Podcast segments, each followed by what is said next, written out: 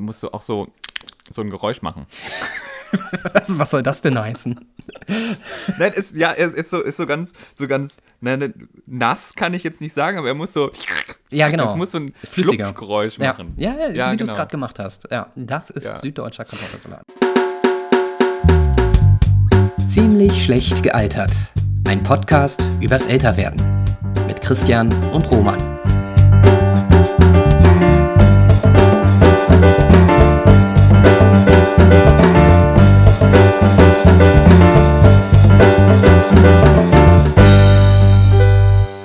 Hallo und vielen Dank fürs Reinhören in unsere 13. Folge von Ziemlich schlecht gealtert, der Podcast übers Älterwerden.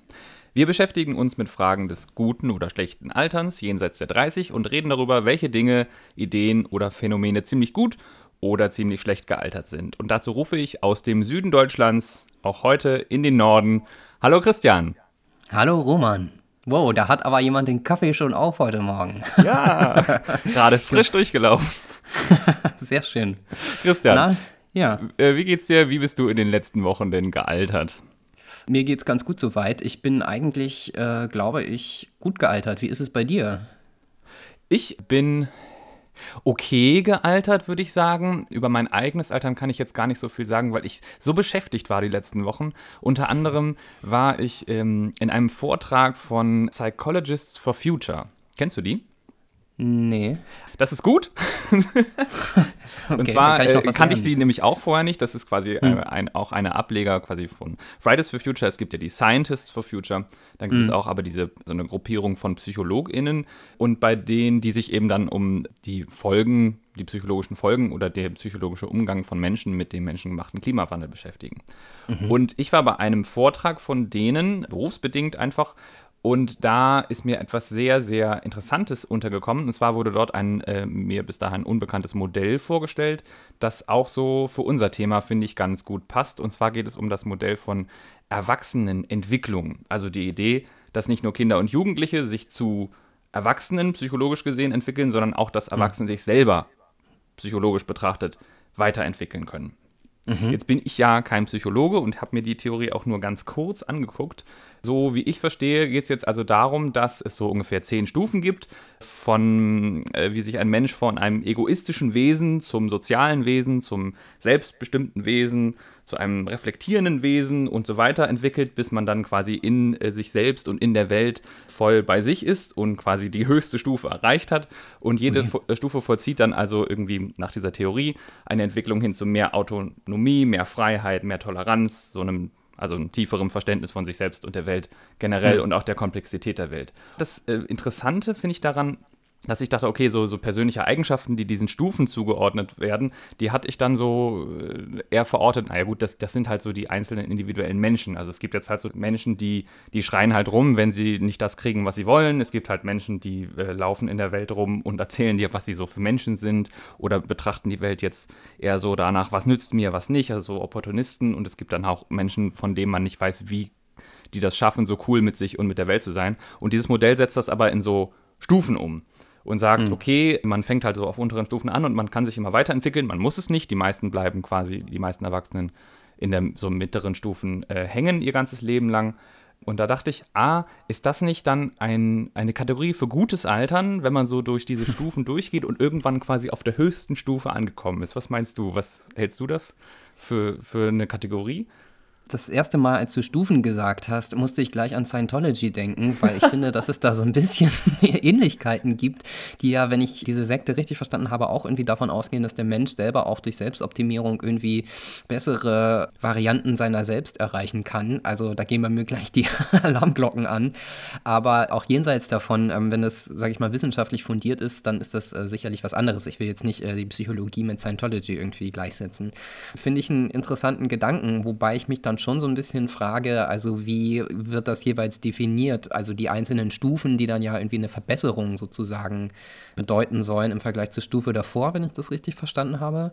Dann würde mich schon interessieren, ist das nicht irgendwie auch was sehr, sehr Subjektives oder wie genau wird dann eine Verbesserung in diesem Modell definiert?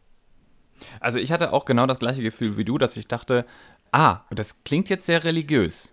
Also ja. quasi so ein, so, ein, so ein Zielsystem von da müssen wir hin, da wollen wir hin. Das klingt irgendwie nach so, ich sag euch, wie die Welt ist und am, am besten ist es auf Stufe 10 äh, der mhm. Buddha oder so. Ich glaube, es geht nicht um Verbesserung, sondern erstmal um Beschreibung, wie es ist und dann natürlich darum, wie man sich selber wahrnimmt. Also nimmt man sich quasi mhm. äh, wahr als, als Spielball von äußeren Umständen oder nimmt man sich als eigenständigen Menschen wahr und reflektiert sich selber quasi auf der höchsten Stufe.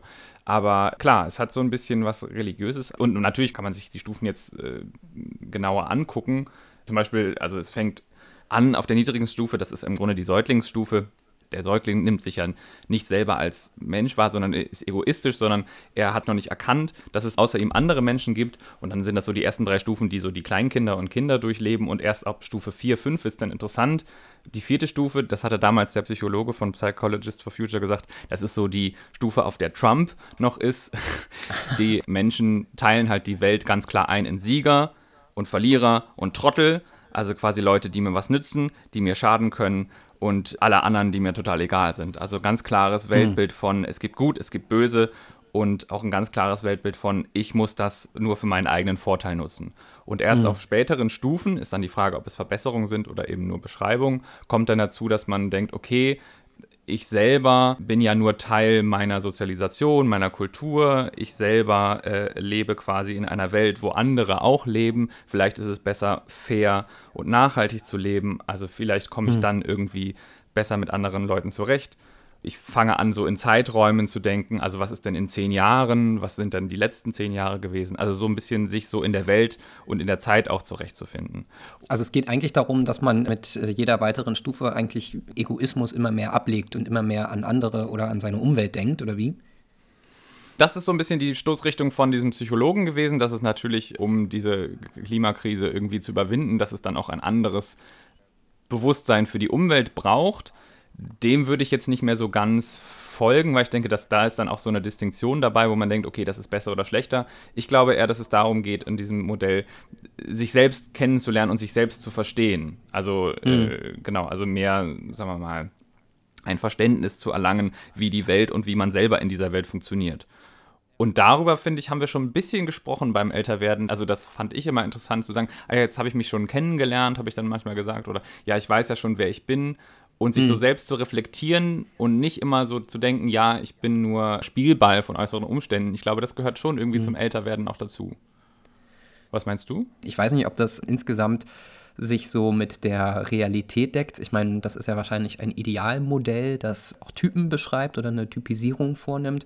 Ich habe den Eindruck, dass äh, viele Leute, obwohl sie älter werden, nicht irgendwie sich selbst gefunden haben oder ihren Platz in der Welt gefunden haben. Aber dafür kenne ich dieses Modell zu wenig, als dass ich da mir jetzt schon eine abschließende Meinung zu bilden könnte. Ich finde es auf jeden Fall einen, interessanten Ansatz, aber ich glaube, dass viele Leute auch gerade wieder im Älterwerden oder in bestimmten älteren Lebensphasen weiß ich nicht, jenseits der 20 oder der 30 äh, zum Beispiel ihre eigenen Interessen noch viel mehr in den Vordergrund stellen, als es ihnen früher vielleicht auch möglich war. Also Stichwort irgendwie Karriere, Rush Hour des Lebens zwischen 30 und 40.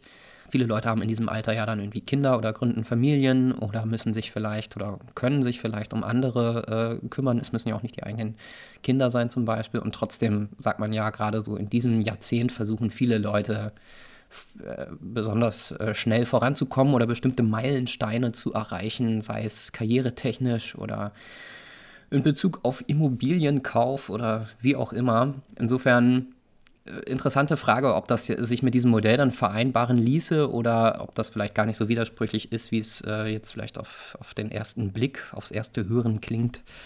Ja. Ich glaube, es ist, äh, es ist sogar sehr gut vereinbar. Was ich mich dann auch immer gefragt habe, ist, was löst die nächsten Stufen aus. Also du sagst jetzt natürlich, man, man kommt in ein Alter, wo man Kinder bekommt, wo man für andere unbedingt verantwortlich sein muss oder auch für sich selbst, wenn man planen, in Anführungszeichen, muss. Und äh, das konnte ich jetzt noch nicht rausfinden und das hat mir der Psychologe auch nicht sagen können, wie man dann jetzt auf die nächsten Stufen kommt. Das sind quasi Entwicklungen, in Anführungszeichen, die passieren. Das finde ich ein bisschen unbefriedigende Antwort. Aber das wäre für mich genau die Frage. Also kommt man wieder zurück auf andere Stufen oder ist das sowieso ein großer Mischmasch? Ich fand jedenfalls die Beschreibung von äh, Persönlichkeitsmerkmalen innerhalb dieser Stufen sehr interessant, weil man sofort ein Bild bekommt von Menschen, die man schon mal in seinem Leben getroffen hat von Leuten, die quasi nur über sich selber erzählen und sich versuchen so abzugrenzen zum Beispiel. Und sagen, ich bin ja so ein Mensch, der und quasi jeden einzelnen Satz damit anfangen in einem persönlichen Gespräch, man sich fragt, was ist eigentlich so, warum machst du das denn? Und das äh, habe ich vor allen Dingen bei mir festgestellt, so in den 20ern, dass mir das total wichtig war, mich auch abzugrenzen von anderen und mich quasi mhm. in hm. dieser Welt zurechtzufinden. Und natürlich kommt man dann dazu und sagt, naja, ich bin halt ein Mensch, der diese und diese Eigenschaften hat und das muss ich immer ganz dolle nach außen tragen. Und dass ja. man das dann irgendwann vielleicht ablegt, weil man dann Kinder hat und merkt, du, es sind andere Sachen wichtig. Das wäre dann für mich wieder logisch. Aber natürlich ist so ein, auch mhm. so ein System oder so ein Modell immer in seiner Idealstruktur oder in seinem festgelegten, das ist jetzt Stufe 9 und das ist jetzt Stufe 8 und dazwischen gibt es mhm. keine Stufe, ist natürlich immer schwierig. Trotzdem fand mhm. ich es ein sehr interessantes Modell für die Beschreibung von gutem, in Anführungszeichen, Altern, gerade mhm. im Hinblick auf den Klimawandel. Okay. Ja, also ich bin ja so ein Mensch, der ähm, eigentlich schon längst über diese Stufe hinweg ist und eigentlich äh, gar nicht mehr über sich selber redet.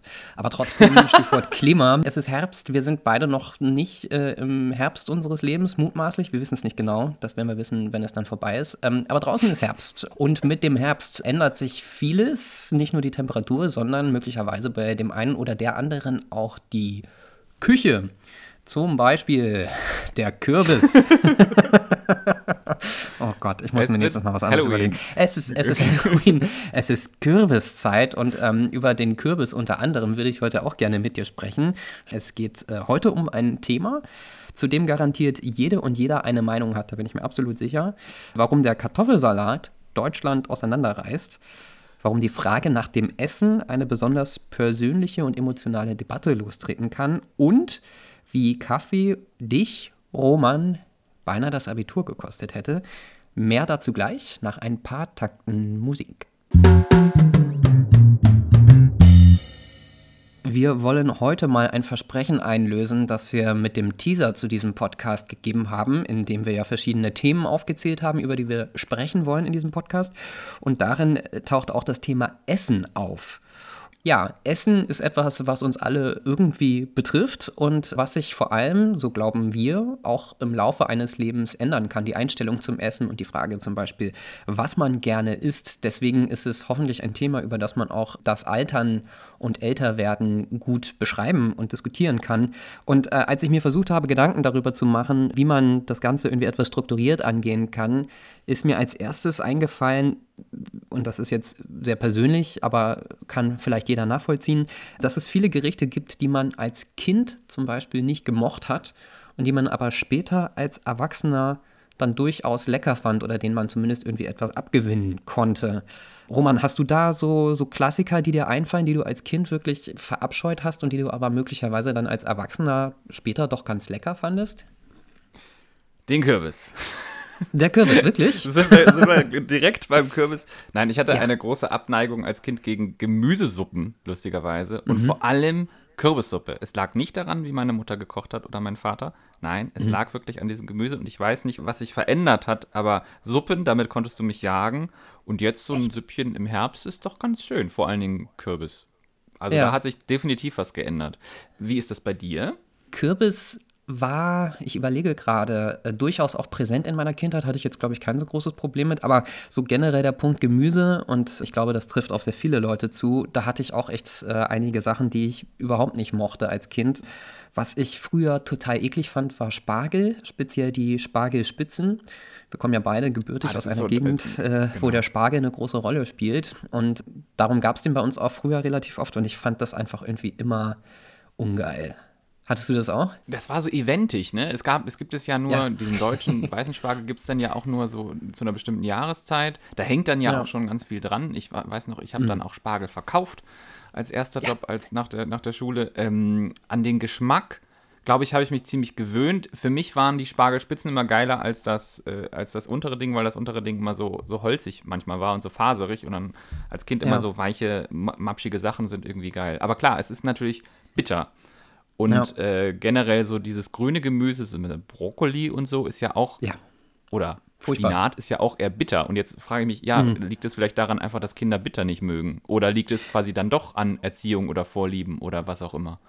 Ja, ich glaube, dass da kommen vielleicht mehrere Faktoren zusammen. Also ich äh, habe mal ein bisschen rumgesucht und tatsächlich scheint es so zu sein, dass bei Kindern einfach die Geschmacksknospen noch ein bisschen anders funktionieren, dass du als Kind besonders äh, auf süße Sachen abfährst und als Erwachsener möglicherweise dann nicht mehr ganz so extrem.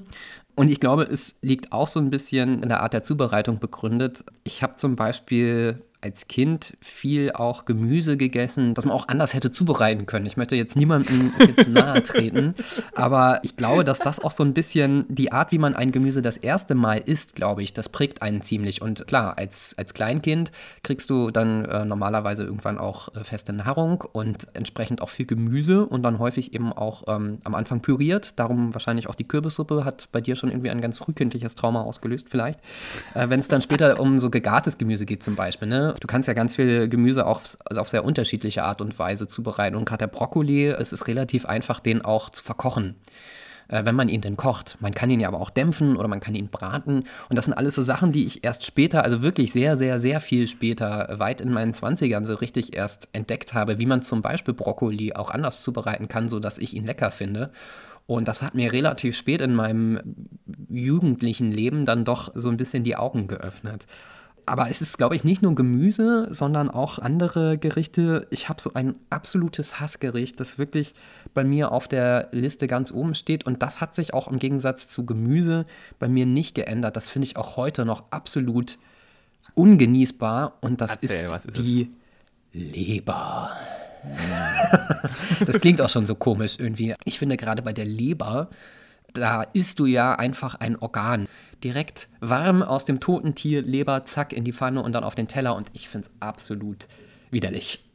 Und du Kannst hast es nachvollziehen? ein paar Mal probiert, ne? Ja, ich, ja. Ähm, ja, ich kann es total nachvollziehen. Bei mir war es so, als ich Fleisch aß noch, habe ich Leber selber gemacht, um mich halt dem auch zu nähern. Und okay. irgendwann mal was gefunden, wie es genießbar war. Aber natürlich, es ist so ein bisschen es hat einen, nennen wir es mal, leberigen Geschmack. Und wenn man äh, so Leberwurst isst oder so. Also es gibt so einen, ähm, so einen bestimmten Geschmack, der in, wenn er ein bisschen zu dolle ist, doch durchaus unangenehm ist. Aber so diese, diese feine, feine Linie zwischen ekelhaft und okay, das macht ja manchmal auch Essen ganz interessant. Also so, ähm, okay, da, da, da ist es da ist es vielleicht dann der Unterschied zwischen, zwischen süßer, pumpiger Speise als Kindern und dann, was man mhm. dann als Erwachsener oder was ich dann als Erwachsener äh, essen würde und sagen würde, ah, das ist jetzt ein interessantes, exotisches Gericht, wenn man nicht mhm. so ganz weiß, ob es jetzt einem schmeckt oder also einen interessanten Geschmack hat. Ja. Aber es gibt natürlich auch Speisen äh, aus der Kindheit, die man jetzt auch immer noch isst, obwohl sie eigentlich pampig und süß waren, oder? Hast du da irgendwie. Das stimmt. Äh ja, auf jeden Fall. Also so die klassischen Kindergerichte, äh, weiß ich nicht, Würstchen oder Fischstäbchen ist ja so ein, glaube ich, für viele Leute ein sehr typisches Kindergericht, zumindest Leute unserer Generation. Finde ich heute auch noch lecker. Ich weiß heute im Gegensatz zu früher ungefähr oder ein bisschen mehr zumindest, was da drin ist. Und das ist nicht schön. Das sind wirklich ja häufig so Fischabfälle. Aber irgendwie äh, kann ich das ausblenden und ich finde auch heute so ein, so ein krosses Fischstäbchen mit so ein bisschen bisschen Mayonnaise bin ich für zu haben. Das ist ja, im Grunde schmeckt das ja nur nach Panade, oder? Also es ist ja egal, was du Das stimmt. Das nur die, ich, ich würde sagen, es ist nicht egal, aber vom Geschmack her, gibt es bei dir so ein Gericht, das sich so durchzieht, was du früher gern gegessen hast und heute auch noch? Wenn ich mich so erinnere, muss ich sagen, es gibt so eine, es kam so eine Renaissance von Pfannkuchen bei mir. Ich habe die als Ui. Kinder sehr gerne gegessen, weil sie ja auch immer matschig sind und süß und lecker so. Und dann als äh, äh junger Erwachsener habe ich die überhaupt nicht, also konnte ich, das konntest du mich mit jagen irgendwie. Das war irgendwie nichts. Okay. Äh, ich konnte die auch selber nicht machen, so anständig. Die waren dann entweder schwarz unten und in der Mitte noch weich. Und dann hat mir das natürlich wahrscheinlich auch so ein bisschen verdorben. Und dann jetzt Anfang 30 habe ich dann quasi äh, den Trend des äh, Dutch Babys gefunden, also des Ofenfangkuchens. Und da gab es eine Zeit lang, wo ich das nur noch gegessen habe. Das war dann quasi wirklich eine Wiederentdeckung von Kindheitserinnerungen von Pfannkuchen mit so Apfel drin. Das hat ja. schon sehr nach Kindheit geschmeckt, war aber dann halt nicht das Originalgericht, sondern eine, eine Veränderung davon. Ja, verstehe. Neben, neben den festen Speisen gibt es natürlich auch Getränke, die einen in der Kindheit vielleicht schon geprägt haben. Ich habe mir mal so ein paar Notizen gemacht. Also eine Sache, die natürlich sofort äh, einem einfällt, wahrscheinlich sind Softdrinks. Zumindest wenn man wie ich da sehr reglementiert war als Kind und das wirklich die absolute Ausnahme war, dass man sowas trinken durfte. Also, weiß nicht, eine Cola zum Beispiel gab es bei uns äh, standardmäßig nicht im Haus. Das war wirklich für besondere Anlässe und hat auch sehr lange gedauert, bis ich äh, sowas überhaupt mal probieren durfte Ich glaube, auch deswegen fand ich es als Kind super lecker. Heute ist es so, mag ich auch durchaus noch, aber ich kann da heute nicht mehr als ein Glas von trinken, weil ich dann irgendwie immer denke, noch ein Glas und mir fallen alle Zähne aus, weil da einfach so wahnsinnig viel Zucker drin ist. Ein anderes Beispiel, äh, was das auch gut unterstreicht, glaube ich, ist Kaffee. Und äh, wir sind hier ja ein transparenter Podcast. Ich kann äh, berichten, dass bevor wir heute mit der Aufnahme angefangen haben, unser Roman erstmal einen Kaffee machen musste, um überhaupt sprechfähig zu werden. Oh ja.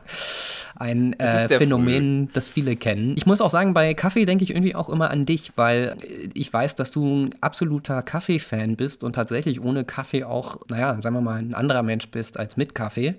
ähm, wann hast du überhaupt angefangen, Kaffee zu trinken? Ja, wahrscheinlich oder hoffentlich nicht im Kindergarten oder so, oder? ich hoffe nicht. Ich, so, jetzt sind wir wieder bei dem Moment, Roman kann sich an nichts erinnern. Äh, doch. Das liegt an äh, dem Kaffee ich, tatsächlich. Das liegt am Kaffee. Hat, ähm, Erinnerungen gelöscht. Ich ähm, äh, kann mich an eines erinnern beim Kaffee trinken. Und zwar einmal hatte ich eine sehr gute Freundin, eine Schulfreundin, ähm, die mich, glaube ich, dazu gebracht hat. Das ist jetzt die These. Ich kann sie nicht überprüfen, aber es ist so. Und sie das klingt wie Drogenkonsum. Bei, genau, das ist Drogen, die Einstiegsdrogen. Du bist schuld. Ja. Ähm, ja. Und die hieß auch bei meinen, also äh, ich glaube, den Vornamen kann ich sagen. Und, und sie hieß auch bei meinen Eltern liebevoll gemeint Anne Kaffeekanne. Das sagt schon einiges, einiges darüber aus. Und ich kann ja. mich daran erinnern, dass ähm, wir beide, wir beide waren ja auch in einer Schultheater AG, dass wir, wenn wir am Wochenende geprobt haben, und da waren wir noch relativ jung, dass es dort immer auch Kaffee gab.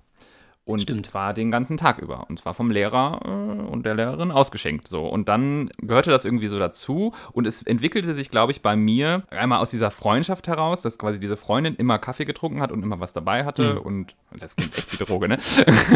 und äh, dass man es dann in Gesellschaft gemacht hat. Oh, Jesus, das ist jetzt wirklich Drogen.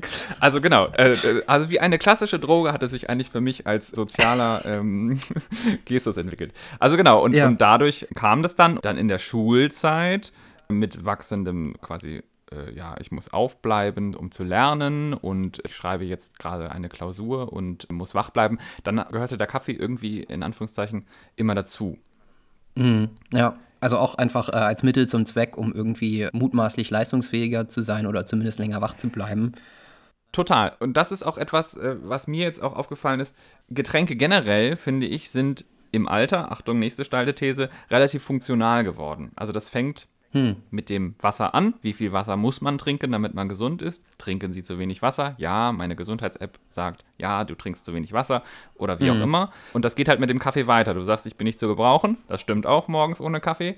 Gehört natürlich auch so ein bisschen dazu, zur, zum, zum, zum Style, zur Branche. Ja, ich kann nur mit Kaffee mhm. morgens wach sein. Aber klar, es ist so, ich muss Kaffee trinken oder ich bilde mir einen Kaffee zu trinken, um wach zu sein, um funktional mhm. zu sein. Wenn ich eine Nachtschicht im Studium einlege, wenn ich äh, im Auto wach bleiben muss, muss ich schon zu Energy Drinks greifen, aber nicht, weil mir die gut schmecken, sondern weil das eben besser ist als Kaffee und mich wacher hält. Man geht in einen Café, um Kaffee zu trinken, aber um sich zu treffen. Also es ist alles ja. mit einer Funktion belegt. Und natürlich auch Alkohol. Alkohol. Da kommen wir gleich noch zu. Ich muss vorher noch diese ja. lustige Episode erzählen, wie du dir mit Kaffee mal fast das Abitur versaut hast. So habe ich es eben angeteasert. Das muss ja jetzt auch eingelöst werden.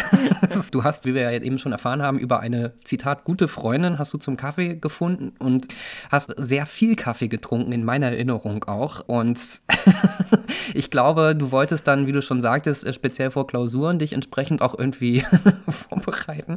Du hast auch da viel Kaffee getrunken und einmal hast du auch bei einer Klausur in der Schule erwähnt, während des Klausurschreibens Kaffee getrunken. Das war, glaube ich, Deutsch vor Abi-Klausur. Korrigiere mich, wenn ich nee, falsch liege.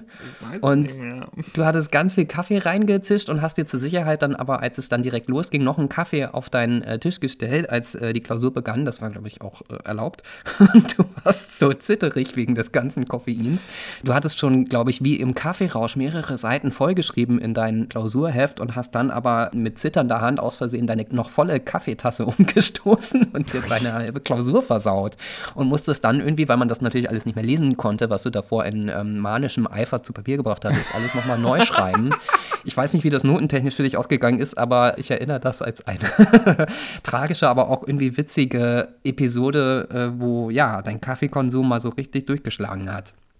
Kommt dir das erinnern, an? An, ja, ich kann mich erinnern an das Herzklopfen. Kurz vorher kurz ja. und auch währenddessen dann. Das Ey, das ist auch einfach echt keine gute Idee, wenn du sowieso schon aufgeregt bist wegen Klausur und Leistungsdruck ja. und so, dann noch zusätzlichen ja. Kaffee reinzuschütten. Also ähm, da, ich glaube, ich hätte komplett versagt. Damals war ja sogar noch mit äh, ein bisschen Zucker drin, damit es noch besser haut. Also mm. ja, also jetzt mittlerweile ist er ja komplett schwarz, aber ja, ja, es war nicht die beste Idee, aber man weiß es halt auch nicht besser, wenn man jung ist. Ja, du hast es eben schon angedeutet. Ich würde den Gedanken nochmal aufgreifen, weil ich ihn irgendwie ganz charmant fand. Äh, je älter man wird, desto funktionaler werden Getränke auch. Kaffee hatten wir schon. Alkohol ist natürlich das große andere Beispiel.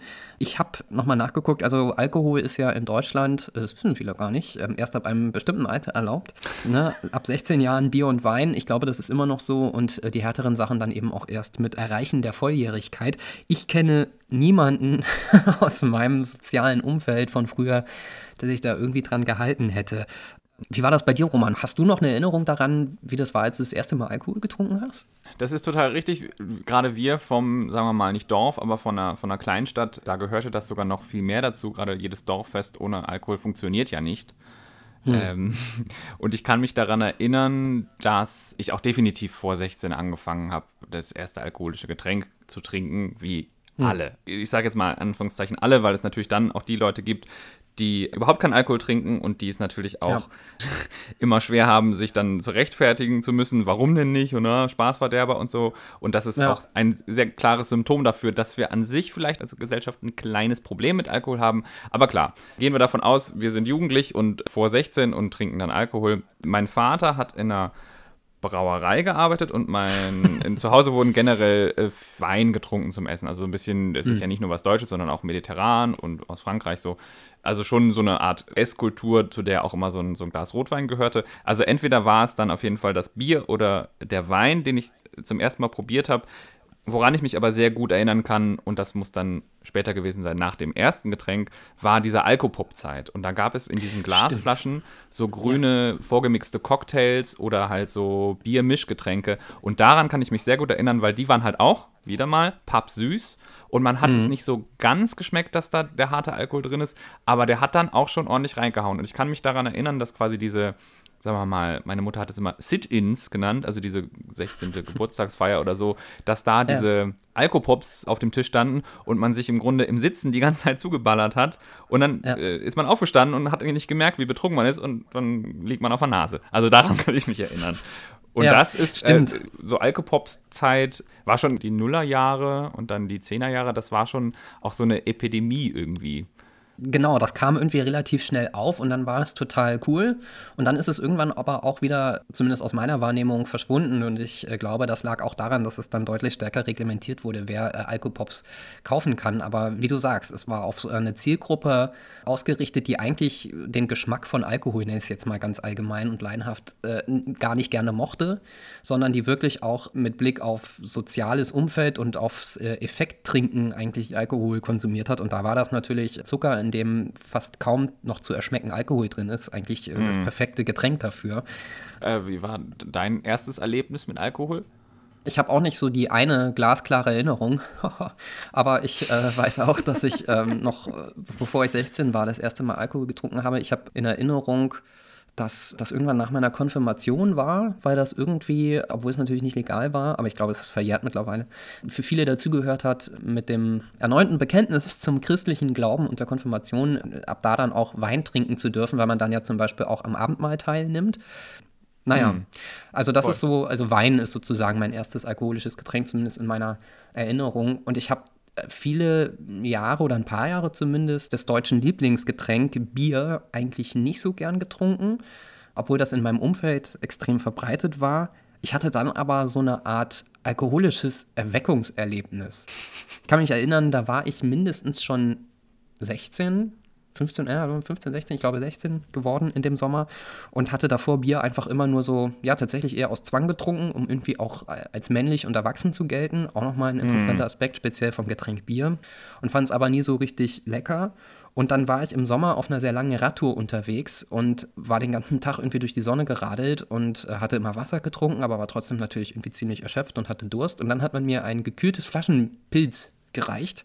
Und ich habe das geöffnet und äh, eigentlich nur aus Durst getrunken. Und das war eine echte, ein echter Gamechanger, denn da hat es zum ersten Mal lecker geschmeckt und ähm, da habe ich zum ersten Mal verstanden, warum so viele Leute was daran finden.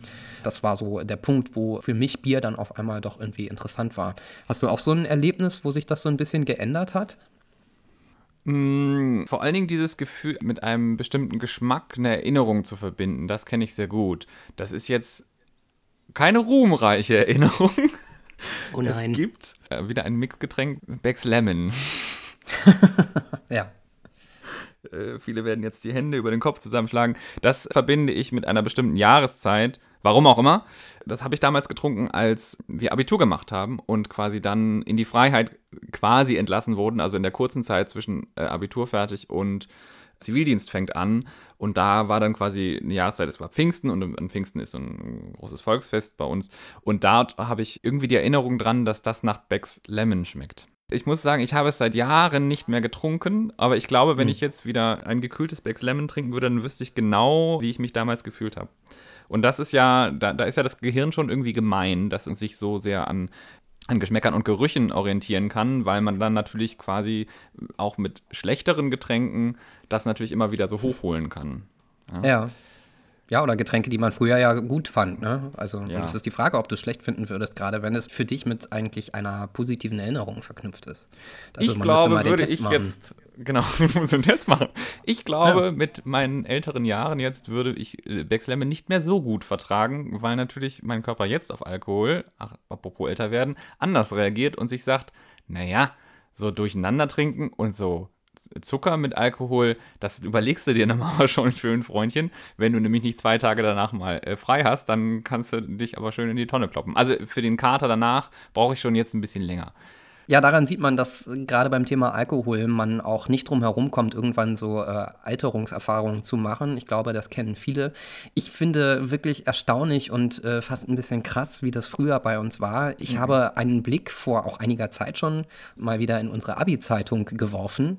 Und da haben wir ja äh, viele Anekdoten aus diesen Jahren der Oberstufe festgehalten. Und ich kam mir vor wie so ein konservativer alter Mann, weil ich wirklich entsetzt war, wie oft es da um Alkohol ging. Also alle äh, wichtigen, prägenden Erfahrungen, die irgendwie auch lustig oder interessant genug waren, um in dieser Abi-Zeitung festgehalten zu werden, haben fast immer irgendwie was mit Alkohol zu tun. Es geht immer darum, ja. wer hat wo gekotzt und wer hat wie viel getrunken und wer hat im Suff was gemacht.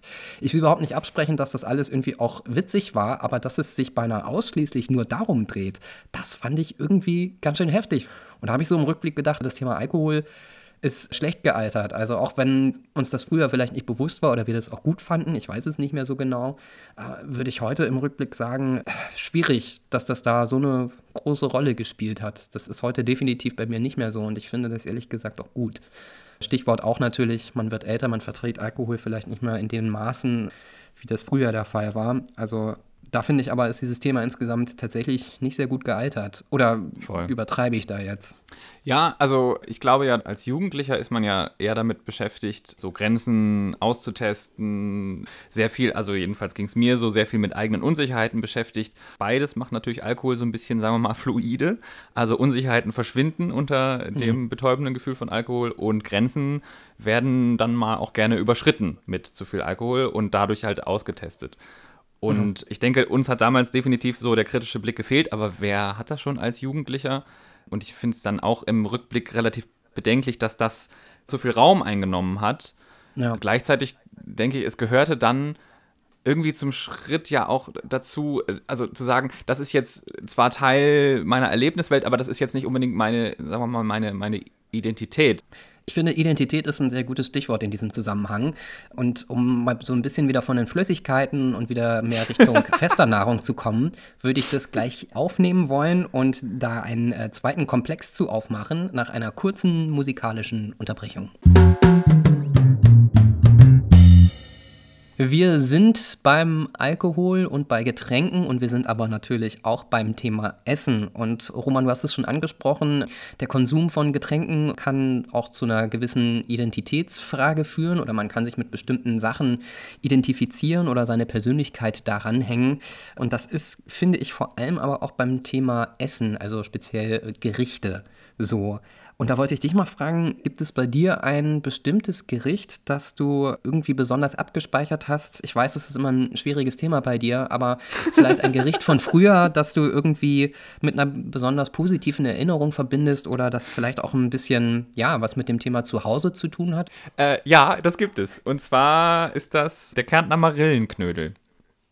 Vielleicht zur Erklärung, das ist quasi eine Mehlspeise, würde man in Österreich sagen. Ein Knödel, der nicht aus Kartoffelteig, sondern aus Mehlteig besteht. Und da drin ist eine Marille, also, was sagt man da auf Deutsch zu? Marille heißt Marille, ne? Oder auch ist eine Pflaume. Ist eine Aprikose? Ach so, es ist eine, eine Aprikose, aber es könnte auch, nein, es gibt Pflaumenknödel und Marillenknödel. Marillenknödel ist okay. das, was es im Original ist. Eine Aprikose, genau, und da drin ist ein Zuckerstückchen. Das wird dann im heißen Wasser gegart und das ist quasi so eine süße Speise zum Mittag. Und die gab es auch nur saisonal bei uns und die gab es auch nur am Wochenende, weil, also mein Vater ist Österreicher und mein Vater hat nur am Wochenende kochen können, weil er sonst gearbeitet hat. Und das mhm. war so eine besondere ähm, Sache bei uns. Also heute gibt es Papas mhm. Marillenknödel, ist schon so ein, so ein Ding. Ich habe dann auch versucht, es nachzukochen und mir das Rezept geben lassen und natürlich nie so richtig genau hinbekommen. Aber das ist etwas, woran schon sehr viel bei mir Erinnerung, gute Erinnerung hängt und wo ich auch sagen würde, mhm. das gehört voll zu mir. Äh, Gibt es sowas bei dir? Ja, bei uns früher gab es Grünkohl. Ist natürlich auch die Region, ah. aus der wir kommen, sehr bekannt dafür, aber so war das bei uns zu Hause auch, dass es dann in der äh, Grünkohlsaison im Winter sehr oft Grünkohl gab. Und äh, auch wieder ein Beispiel eigentlich dafür für ein Gericht, das ich früher eigentlich nicht so gerne mochte und äh, das ich heute aber mit großer Begeisterung esse. Ähm, Voll, du hast ja. auch eben auch schon das, das selber Kochen erwähnt. Das finde ich einen interessanten Aspekt, weil das, glaube ich, ganz viele Leute haben so eine Erfahrung, dass man irgendwas von zu Hause kennt, was einem persönlich wichtig ist, irgendein Gericht, und dass man dann später versucht, selber nachzukochen und dann scheitert ja. man möglicherweise daran. Also dieses äh, schmeckt wie bei Muttern oder auch schmeckt wie bei Vatern, diesen Effekt kenne ich auch, dass man versucht, was nachzukochen und es dann aber doch irgendwie anders ist. Und ich hatte in diesem Zusammenhang den Gedanken, dass dieses selber Kochen für viele Leute ja auch erst äh, eher spät im Leben kommt, häufig dann, mhm. wenn sie ähm, von zu Hause ausziehen und sich dann das erste Mal selber auch wirklich versorgen müssen mit selbstgekochten Gerichten. Und ich glaube, das trägt stark auch zu diesem Stichwort Identität, zur eigenen Esspersönlichkeit bei, weil man dann zum Beispiel auch nur noch die Sachen kochen kann, die man selber mag, also die Gerichte ausspart, die man zu Hause irgendwie immer blöd fand ja, und man eben zum Beispiel versucht, Sachen nachzukochen und auch seinen kulinarischen Horizont versucht, so ein bisschen zu erweitern. Wobei War das bei ich, dir auch so? Äh, ja, wobei ich da noch eine Phase einführen würde, ähm, wo ich sagen würde, diese Phase von, von selber kochen, die würde ich gerne aus meinem Gedächtnis löschen, nämlich die direkt nach dem Ausziehen, wo, wo ähm, äh, quasi das eigene Repertoire an Sachen, die man kann und die man möchte, ziemlich weit auseinander geht und auch ja. was der Geldbeutel hergibt. Und ich mich erinnere mhm. direkt im Studium, in der Ausbildung, war es dann so, dass ich mich von Sachen ernährt habe, das möchte keiner. Also jetzt im Vergleich, ne? Also das, ich habe mich wochenlang von Haferflocken ernährt. Man hat dann weder die Skills zu kochen, äh, vielleicht, wenn man es nicht richtig gelernt hat, oder mhm. die Organisationsskills, rechtzeitig zum Laden zu gehen, dass der noch nicht zu hat am Samstagabend oder am Freitagabend, ja. dass man quasi übers Wochenende was hat.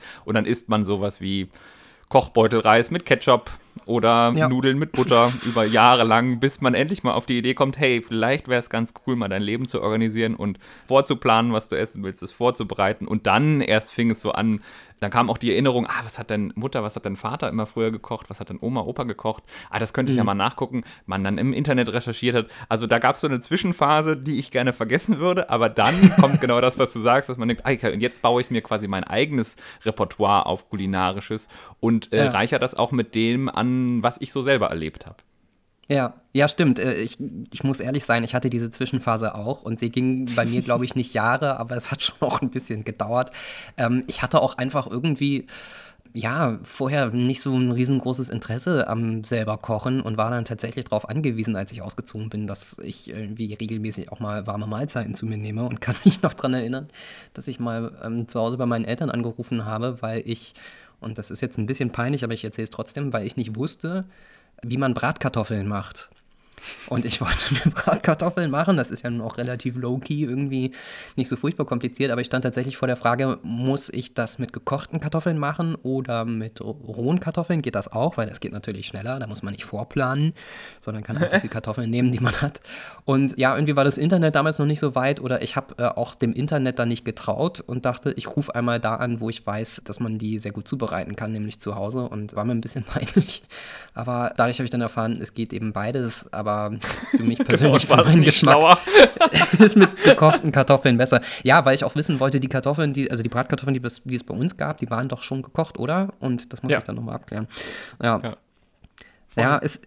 Und also, ist es was geworden oder, oder, mit dem Wissen konntest du dann was anfangen oder hat, äh, hat dann es ist auch da wieder, also ja, mir haben da echt, echt die Skills gefehlt und das hat auch gedauert, bis ich Bratkartoffeln dann wirklich so hinbekommen habe, wie ich sie haben wollte, äh, mhm. so dass sie knusprig sind, ähm, aber nicht verbrannt und man sie gut erwärmen kann, aber dass man sie dafür nicht irgendwie in literweise Fett irgendwie tränken muss, hat relativ lange gedauert, aber mittlerweile klappt es ganz gut. Und bist du jetzt so mittlerweile so ein, so ein so ein Koch. Also kochst du gerne. Früher in WGs hieß es ja immer, kochst du gerne, aber mehr so als Social-Event. Und mittlerweile ist es ja, glaube ich, man kann sich auch schon identifizieren mit, ich koche gern, ich koche gut oder ich koche so, hm. ja, wenn ich halt Hunger habe. Also ich koche auf jeden Fall mehr, als ich es früher gemacht habe. Ich koche auch die Sachen, von denen ich glaube, dass ich sie kann oder die mir schmecken, wenn ich sie selber zubereite, die mache ich auch gerne. Ich habe aber immer mal wieder auch heute noch das Problem, dass ich irgendwie ein Rezept ausprobiere oder irgendwie äh, was Neues ausprobieren möchte und da dann irgendwie an Zwischenstufen manchmal scheitere. Also was lange Zeit wirklich der Endgegner war, war Mürbeteig, was man ja zum Beispiel für, für Quiches oder so, ähm, ja, in, in Form gebackenen Teigwaren irgendwie braucht im Ofen und ich esse sowas total gerne, aber ich bin ja, wirklich lange immer wieder daran verzweifelt, diesen Teig so hinzukriegen, dass man ihn dann auch vernünftig äh, und dünn ausrollen kann. Und Menschen aus meinem Umfeld haben äh, sich dann zum Glück auch unterstützend an meine Seite gestellt und äh, mir dann Händchen gehalten. bisschen das Händchen gehalten oder gesagt, guck mal, wenn du die Butter irgendwie am Abend vorher aus dem Kühlschrank nimmst, dann kann man sie natürlich am nächsten Tag deutlich leichter kneten. Solche Sachen. Das klappt mittlerweile ganz gut, aber ein Vorzeigekoch bin ich, glaube ich, nicht geworden. Es gibt ein paar Gerichte, die ich ganz gut beherrsche, wo ich mich auch nicht schämen würde, die für andere zu kochen, aber es gibt Leute, die das auf jeden Fall noch deutlich besser beherrschen. Wie ist es bei dir? Ich hatte eine Phase, wo ich Kochen richtig toll fand, oder ich, Kochen ist immer noch toll, aber wo ich wirklich gedacht habe, ah, ich will alle Gerichte dieser Welt, jetzt mal in Anführungszeichen, mal ausprobieren. Mal vor allen Dingen äh, so traditionelle Gerichte, wie funktioniert das, wie macht man das handwerklich auch, also wie macht man zum Beispiel ein richtig gutes Wiener Gulasch, wie macht man, wie kocht man Innereien, wie macht man Leber, dass sie schmeckt, sowas. Also da, mhm. da war ich dann so richtig dahinterher mhm. und dachte so, ah, da, da kann ich mir auch so ein bisschen Welt aneignen, wenn man so reisen war, hat man dann so Gerichte probiert, die man dann nachkochen wollte. Mhm. So, also Mann, ne? Also ich. Und das war für mich schon auch so ein Ding, gerade für jemand anderen zu kochen. Für mich, glaube ich, selber hätte ich es nicht so gemacht, aber als ich dann mit meiner Freundin zusammen gewohnt habe, war es dann so, dass für mich einfach sehr eine gute, ein gutes Hobby oder eine gute Beschäftigung war, mir so auch ein bisschen ja die Welt anzueignen, in der ich so lebe, zu sagen, okay, guck mal, es gibt Traditionen, es gibt so eine französische Tradition, es gibt mhm. italienisches Kochen und so mein eigenes Repertoire sehr zu erweitern. Da ist dann nicht mehr so viel von meiner Kindheit übrig geblieben, es sind ja. wirklich nur zwei, drei Gerichte, aber es hat sich an sich sehr, sehr viel geweitet, also auch ganz andere Zutaten, ganz andere Gerichte sind dabei entstanden, die ich heute auch noch gerne koche. Wie ist das bei dir? Ja, ich kann das durchaus nachvollziehen und ich finde, das ist auch ein, ein, guter Punkt dafür, dass man sagt, wenn man älter wird, kann sich sowas natürlich zum Besseren auch drehen. Ne? Also, äh, weil man eben den eigenen Horizont erweitert und guckt, was man sonst noch so machen kann. Was mich wirklich geprägt hat, war die Zeit, die ich im Studium in Süddeutschland verbracht ja. habe, im äh, schönen Schwaben, weil ich da mit Gerichten in Kontakt gekommen bin, die ich wirklich überhaupt nicht kannte und die für mich absolut als verklemmter Norddeutscher extrem exotisch waren. Und ich am Anfang auch bei vielen Gerichten, sagen wir mal, freundlich sehr misstrauisch war, ob das denn wirklich schmecken kann. Also ich war jedes Mal wieder aufs Neue dann begeistert, wie speziell Gerichte aus der Region dann auch, wie lecker die waren und wie gut man die teilweise auch selber nachkochen konnte. Also ich habe zum Beispiel Spätzle und Linsen. Linsen und Spätzle ist Spätzle. ja so ein äh, absoluter Klassiker. Ähm, Spätzle, äh, genau, mit Seidenwürste kann man auch dazu machen, äh, geht aber auch ohne. Ich fand Linsen früher äh, überhaupt nicht lecker. Es gab bei uns früher so eine Linsensuppe, wo die Linsen häufig dann auch eher noch so hart waren. Ich hatte da keine gute Erinnerung dran. Und dann habe ich sowas zum ersten Mal äh, sogar in der Mensa gegessen. Und Mensa-Essen steht ja nun normalerweise nicht so für kulinarische Hochgenüsse. Aber das ist auch einfach ein Essen, das man in der Mensa wahnsinnig gut und auch lecker zubereiten kann in großen Massen. Und es war einfach wirklich wirklich lecker. Und ich mag das bis heute sehr, sehr gerne und ich verbinde das sehr mit dieser Zeit. Und es gibt noch jede Menge andere äh, Gerichte. Also Kässpätzle zum Beispiel kannte ich vorher auch nicht. Also ne, muss man dazu sagen, Spätzle kennen wahrscheinlich die meisten so äh, relativ dicke Nudeln, die man meistens dann im Wasser gart. Und dann kann man äh, verschiedene Arten Käse darüber geben und geschmelzte Zwiebeln und das überbackt man dann im Ofen und es ist äh, nicht unbedingt gesund, gesund, aber extrem äh, lecker. genau. ähm, und liegt überhaupt nicht schwer im Magen. ja, ja, das kommt drauf an, das was man da sonst unglaublich lecker, isst. aber. Ja. ja. Ähm, und aber es ist äh, schon äh, deftig. Auf jeden Fall. Und was äh, ich auch als Norddeutscher äh, kaum kannte äh, oder nur in, in ganz komischer Ausführung waren Brezeln. Bei uns beim Bäcker früher zu Hause gab es so, so kleine harte Dinger, das ging schon fast so in Richtung Salzbrezel wo es wirklich gestaubt hat, wenn du reingebissen hast. Und erst im Süden habe ich dann gelernt, wie man Brezeln richtig zubereitet und isst. Nämlich, das muss so eine große Butterbrezel sein und die schneidet man dann hinten am dicken Ende auf und bestreicht sie mit Butter und dann klappt man das wieder zu. Ich hatte da mal ein denkwürdiges Erlebnis mit einem gebürtigen Schwaben, mit dem ich mal mit einer Mitfahrgelegenheit, ich glaube, vom Norden wieder zurück in den Süden gefahren bin und er hat mhm. in Norddeutschland gearbeitet, in Bremen, glaube ich, und kam aber ähm, irgendwo aus der Nähe von Stuttgart und hat sich diese gesamte Autofahrt darüber beschwert, dass man im Norden keine vernünftigen Brezeln bekommt. Und er in einen Bäckerladen gegangen ist und gesagt hat: Grüß Gott, ich hätte gerne Butterbrezel. Und die ihn angeguckt haben, irgendwie wie das Schwein vom Uhrwerk und ihm dann tatsächlich so eine eher harte kleine Brezel gebracht haben, die ich gerade geschildert habe, und dazu so ein Päckchen Butter und gesagt haben: Hier, mach mal. Mach selber. Und ja, das ist also auch eine Frage der regionalen Identität und die Frage ja. der regionalen Küche, die man sich dann durch sowas erschließen kann. Ich finde es ja manchmal lustig, gerade im Baden-Württemberg, wo ja. ich ja auch bin, im Süden, dass es manchmal so eine irrationale Fixierung gibt auf die Breze ich lebe jetzt in Schwaben, im baden-württembergischen Schwaben und habe davor im bayerischen Schwaben gelebt, ja. wo die Breze, nicht Brezel, äh, mhm. ganz wichtig war. Und das war, äh, also für mich es gibt nicht so großen Unterschied dazwischen, aber jeder besteht so darauf, dass er die einzig richtige Breze, Breze hat und weiß, wie es geht. Und denke mir so, aha, gut, ja, dann hängen wir uns daran auf. Oder so eine irrationale Fixierung auch hier im Schwabenland auf diesen Kartoffelsalat. Also er ist lecker. Ja. Aber ich als Norddeutscher kann das überhaupt nicht nachvollziehen, was, warum das jetzt. Jeder, jede Familie hat ja sein eigenes Rezept, wie viel Gemüse, wie viel Rinderbrühe, wie viel, äh, also mhm. was mhm. da rein muss. Und ich denke so, ja gut, also das ist ein Kartoffelsalat, meine Güte. Was hast du gesagt? Da scheiden sich, da scheidet sich Deutschland. Da wird Deutschland auseinandergerissen und die Grenze verläuft einmal mehr zwischen Norden und Süden. Und in, in Süddeutschland, das war mir einfach nicht bewusst, darum sage ich es hier jetzt nochmal, wird der Kartoffelsalat ganz anders zubereitet als im Norden. Im Norden gibt es ja normalerweise so die klassische Variante mit äh, Mayonnaise. Häufig ist Wer da ist da eigentlich drauf gekommen? Also, äh, ich weiß es nicht. Mal, also, weil, weil, wieso tut man Äpfel, also so wie ich ihn kenne, Äpfel, ja. Eier, Essiggurken, ja. Mayonnaise und ja. Kartoffeln. Genau. Also ich bin damit aufgewachsen und gesagt, das ist halt normaler Kartoffelsalat. Aber wer ist denn, wer, wer kommt denn auf die Idee und mischt das zusammen? Ich glaube, da gab es irgendwann mal einen Unfall in der Großküche, wo so ein 20 Liter Bottich Mayonnaise aus Versehen in den Kartoffeltopf gefallen ist und dann hat man Not gedrungen, das zum neuen Rezept erklärt. Aber dass ja. es den in Süddeutschland nur sehr selten gibt, war mir nicht bewusst und vor allem, so wie die den äh, Kartoffelsalat da anfertigen, ist es natürlich ganz anders. Da wird er nämlich mit Brühe gemacht und Essig spielt eine große Rolle, Mayonnaise gar ja. nicht. Und der schmeckt äh, logischerweise auch ganz anders. Ja, schmeckt mehr nach Essig. Ganz so, ne? musst, du, musst du auch so, so ein Geräusch machen. was, was, soll das denn heißen? Nein, ist, ja, es ist so, ist so ganz, so ganz, nein, nass kann ich jetzt nicht sagen, aber er muss so. Ja, genau. Es muss so ein Flüssiger Geräusch machen. Ja, ja, ja wie genau. du es gerade gemacht hast. Ja, das ist ja. süddeutscher Kartoffelsalat. das ist. ja, aber ähm, ja, daran sieht man eben es gibt auch. Ästhetik auch. Es gibt, ja, genau. Und man, ähm, das sind auch Sachen, die man halt vorher, wo man, glaube ich, wirklich, ähm, wenn man nicht, sagen wir mal, irgendwie zwei Elternteile hat, die aus unterschiedlichen Regionen kommen oder sonst irgendwie Bezüge zur anderen Hälfte von Deutschland hat, sind auch Sachen, die man erst so beim Älterwerden oder beim Großwerden kennenlernt. Und ähm, man kann auch zu dem Schluss kommen, dass beide Kartoffelsalatvarianten ihre Berechtigung haben. Ich äh, will hier mal so ein bisschen ja, einen Friedensappell loswerden, dass ähm, beide lecker schmecken und dass jeder das so machen kann, wie er mag und dass es nicht den, den richtigen Kartoffelsalat gibt. Ja.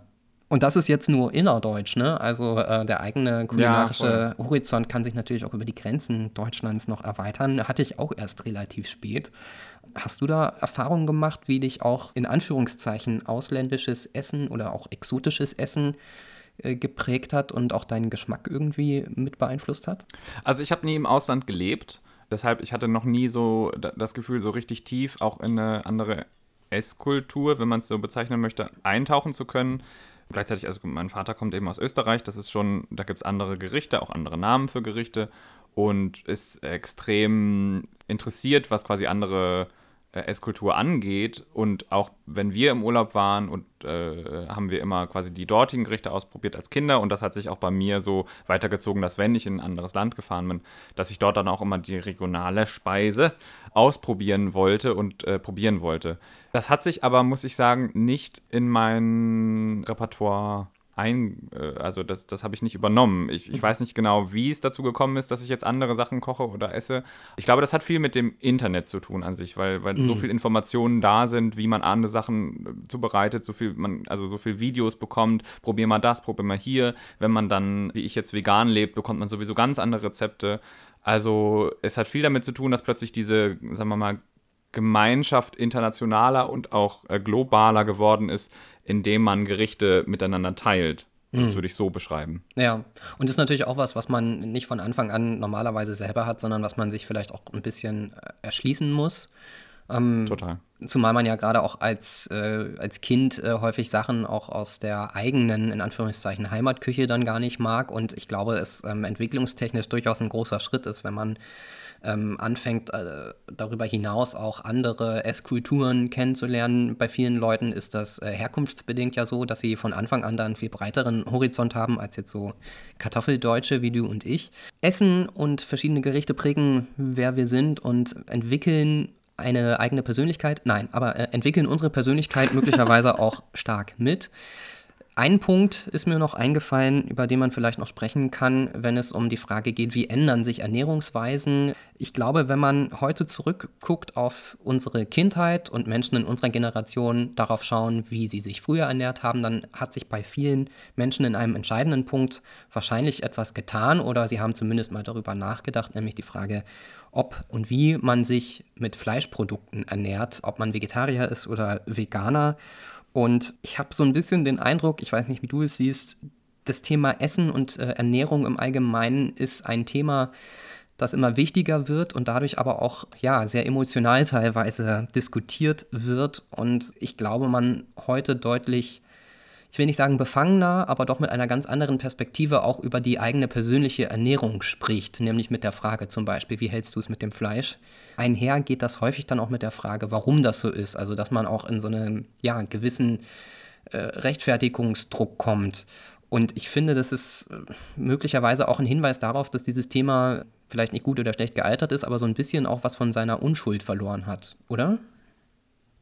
Ja, das sehe ich äh, genauso. Ich habe ein bisschen das Gefühl, dass es daran liegt, wie ja viele unserer Verhaltensweisen und Lebensweisen auf den Prüfstand gestellt werden und auch werden sollten, weil wir uns ja gerade eben in einer Zeit befinden, ich habe ja schon ganz am Anfang gesagt, Klimawandel, Klimakrise und auch soziale Krisen, die quasi unser Lebensstil auslöst, dass man schon dazu aufgefordert wird, immer doller auch zu überdenken, wie die eigene Lebensweise quasi andere Lebensgrundlagen zerstört und dass es eigentlich genug Informationen gibt da draußen, um zu erkennen, wie groß der Einfluss ist. Jetzt hast du schon gesagt, Fleisch oder fleischliche Ernährung oder Ernährung mit tierischen Produkten äh, wird ja immer unter den großen vier Sachen genannt, zum Beispiel von KlimaforscherInnen, wo gesagt wird, das muss reduziert werden, damit quasi wir überhaupt unser 1,5 Grad Ziel erreichen, unser 2 Grad Ziel. Das ist, die Prognosen sehen wirklich nicht rosig aus.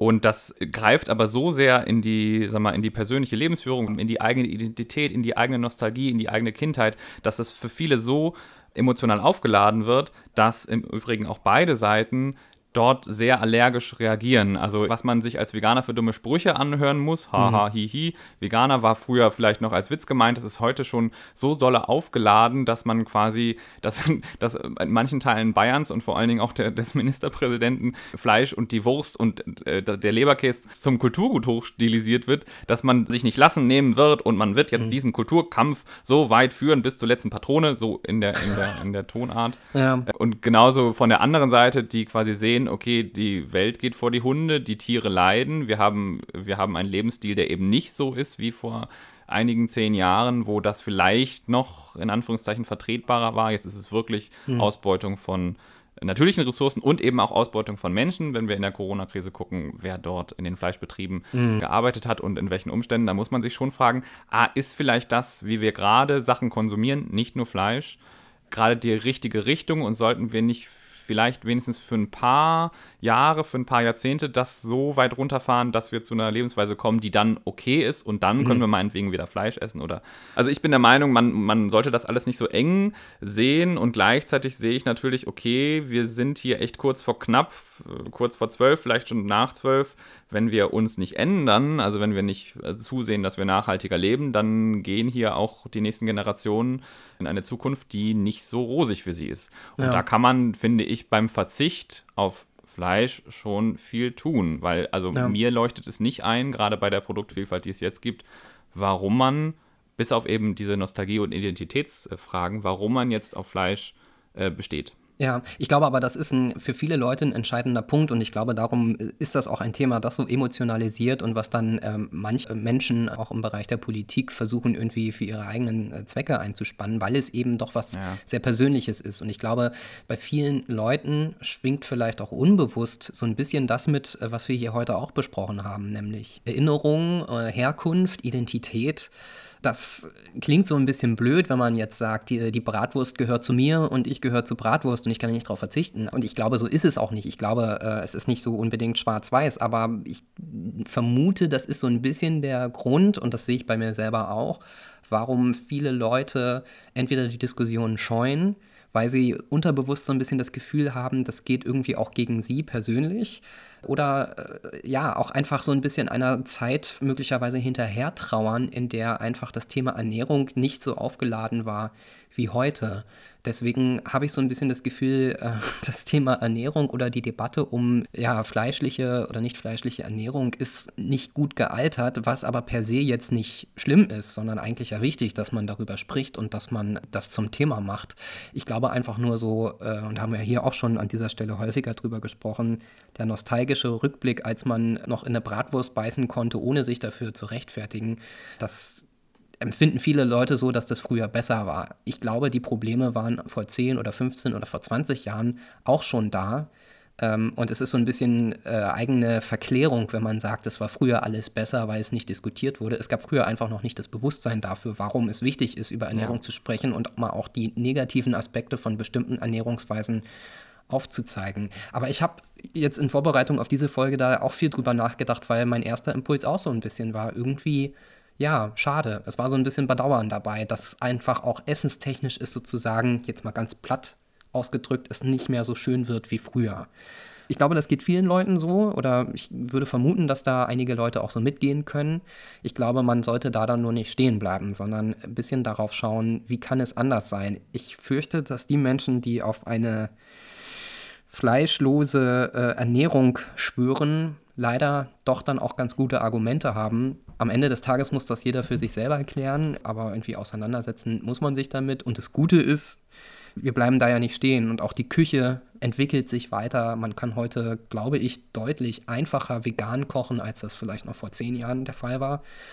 Man sollte vielleicht nur einfach versuchen, dieser Diskussion nicht aus dem Weg zu gehen oder da zumindest mal drüber nachzudenken. Und sich auch bewusst werden, dass man sich nicht instrumentalisieren lässt. Also, dass die Leute einem nicht da Worte in den Mund legen wollen, die man eigentlich selber nicht sagen will, wenn man sagt, okay, das ist jetzt deine Identität. Die wollen dir das wegnehmen. Willst du das wirklich? Hier, wähl uns. Also, da sich dem Kulturkampf dann irgendwie zu verwehren und sagen, Leute, es ist nicht so dramatisch, wir können auch rational entscheiden und ähm, auch mal, ja, fünf Grade mhm. sein lassen, aber im Großen und Ganzen müssen wir woanders hin. Das, ja. Da sind wir uns ja Ich glaube einig. auch, äh, so wie wir das heute uns hier, äh, wie wir uns ausgetauscht haben, dass es wirklich unterm Strich immer was sehr Schönes und Interessantes ist, auch kulinarisch seinen Horizont zu erweitern. Das bedeutet nicht, dass man im Zweifel auf komplett was verzichten muss von früher mit Gerichten, die zum Beispiel sehr fleischlastig sind.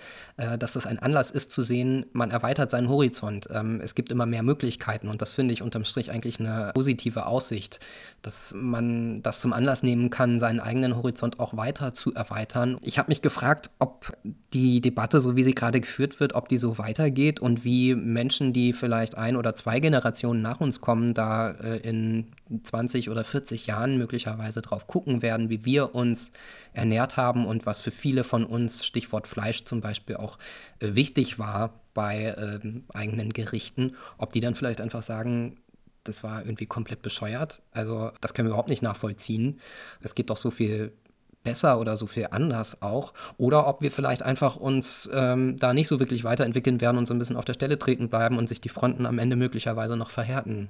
Was denkst du? Ich habe ähm, total die Angst, dass es sich noch verhärtet und ich glaube, das wird aber auch äh, in, in, jedenfalls kurzfristig so kommen, dass es dann wirklich irgendwann eine Entscheidung getroffen werden muss, was man aufgibt, um äh, diese jetzt mal dramatisch zu sagen, um diese Lebensgrundlage noch zu erhalten. Und dann wirklich es um Verzicht geht, und zwar an allen Stellen und dann vor allen Dingen auch im persönlichen Bereich, also beim Essen. Und dann wird es, glaube ich, ein bisschen heftiger. Ich glaube aber auf lange Sicht gesehen, könnten kommende Generationen äh, auf uns zurückblicken, so ein bisschen wie wir auf die Römer, auf dekadente ähm, große Essensquellen und denken so, ah ja, das war ja mhm. damals so. Und vielleicht auch so denken, die haben sich nur, die haben den ganzen Tag nur Fleisch gegessen damals, die in den äh, 2020er Jahren und das ein bisschen verklären, dass wir wirklich äh, unmöglich gelebt haben, aber gleichzeitig ähm, schon so ein bisschen mit Befremden auf unsere Lebensweise gucken, was ja aber zukünftige Generationen immer tun. Also auch wir gucken ja auf unsere Eltern und sagen, na komisch, also die Nachkriegszeit, da habt ihr gegessen, gegessen und gegessen, weil ihr vorher nichts hattet und dann gleichzeitig auf äh, die, die Römer gucken und denken, so, die haben nur Gelage gefeiert. Also ich glaube, das wird beides passieren, aber kurzfristig wird es erstmal schlimmer, habe ich so das Gefühl. Und deshalb ist für mich auch jetzt das Thema, wenn wir sagen, gut oder schlecht gealtert, Ernährung für mich echt kritisch gerade. Also würde ich eher sagen, noch sind wir in einer Phase von nicht gut gealtert. Ja, mit diesem pessimistischen Ausblick auf die Zukunft yes. beschließen wir diese Folge. Äh, ich fand es ein äh, sehr interessantes Thema und ein sehr breites Thema. Ich hoffe, wir sind hier nicht zu sehr irgendwie äh, ausgewuchert inhaltlich. Ähm, wenn ihr das so seht äh, und uns mal sagen wollt, was wir alles falsch gemacht haben in dieser Folge, dann schreibt uns doch gerne eine E-Mail an die Adresse, die Roman euch jetzt sagt. Genau, denn unsere E-Mail-Adresse heißt zischlege.gmail.com. Nochmal in langsam. Z-I-E-S-C-H-L-E ge.gmail.com steht natürlich für ziemlich schlecht gealtert. Folgen könnt ihr uns außerdem auf Twitter gealtertpodcast. Dort teilen wir auch Quellen und ihr könnt auch kommentieren und euch äh, Themen wünschen, die wir vielleicht als nächstes besprechen sollen. Außerdem könnt ihr auf Spotify darüber abstimmen, wie ihr findet, dass das Thema, was wir besprochen haben, in dieser Woche gealtert ist. Zu hören sind wir weiterhin auf Spotify, Apple Podcasts, Google Podcasts, Amazon Music oder anderen Plattformen. Wenn ihr uns mögt, lasst uns dort gerne eine gute Bewertung da. Das war's für diese beiden Wochen bei Ziemlich schlecht gealtert, der Podcast für alle und alles, die und das älter werden. Wir hören uns wieder in 14 Tagen, wenn wir alle ein bisschen älter sind. Bis dann.